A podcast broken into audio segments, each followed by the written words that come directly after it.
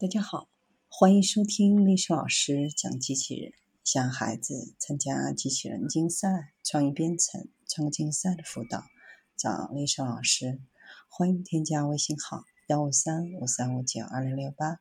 搜索钉钉群三五三二八四三。今天历史老师给大家分享的是电液压软体机器人突破人类与机器交互方式的界限，让科幻走进现实。在观看科幻电影的时候，有时候会看到这样的情况：一个美丽可爱的小女孩悄悄打开了一本童话书，书中原本静态平面的图画，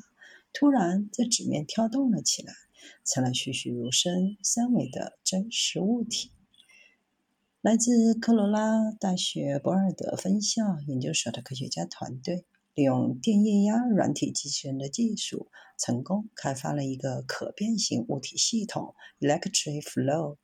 它设计的产品从可以弯曲脖子的千纸鹤、栩栩如生的米老鼠，按一下电钮就能摆动的花瓣，翩翩起舞的纸蝴蝶，着实令人眼花缭乱。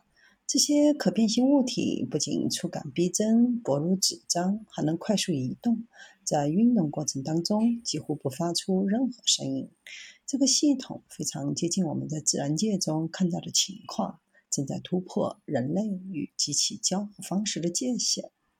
团队还研发出配套的软件工具，用于类似产品，比如可变形手机、可变形腕等。各种变形形状界面的设计、可视化和制作，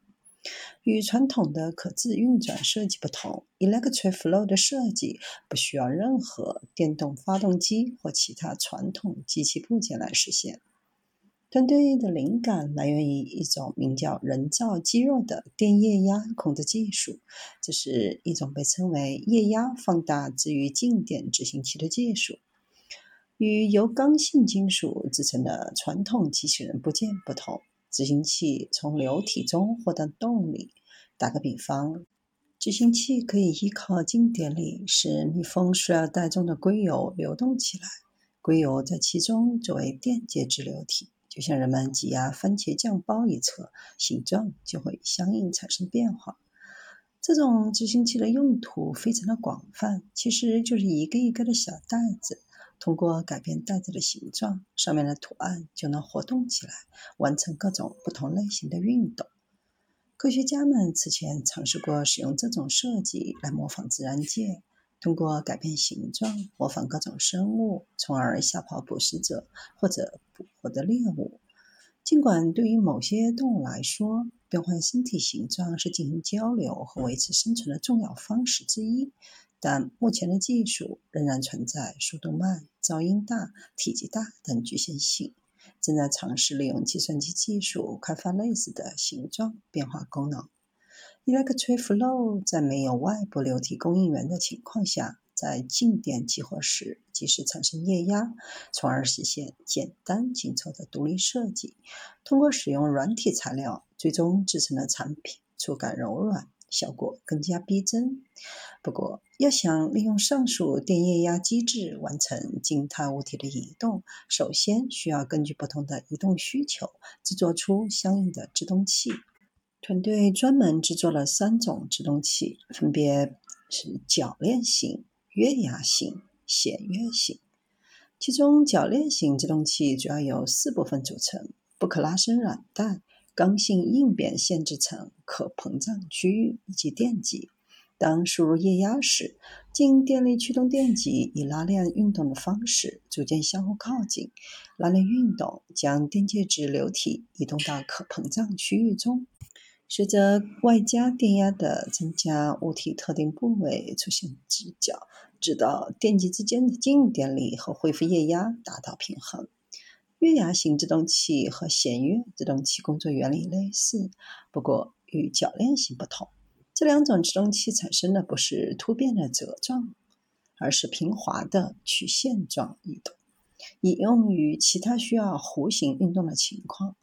月牙形制动器最大弯曲角约为六十度，弦月型制动角可产生约四十度的弯曲，由此满足不同的弯曲和移动需求。制动器做好了，如何验证效果呢？团队首先想到的是模拟蝴蝶。通常书中的蝴蝶都是静态的，那能不能让书中的蝴蝶活过来并扇动翅膀呢？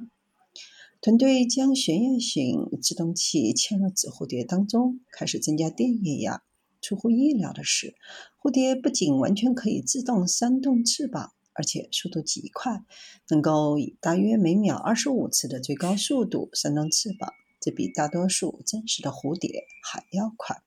甚至可以媲美一些速度更快的飞蛾。未来，团队希望更多的艺术家和设计师能够加入并使用团队的工具，进一步突破人机交互的界限。想象有一天，我们不仅仅是在书上看到会动的小昆虫，还能看到更多折叠成各种形状的动物，从任意纸张、塑料板中跃出，跑跑跳跳，其乐融融。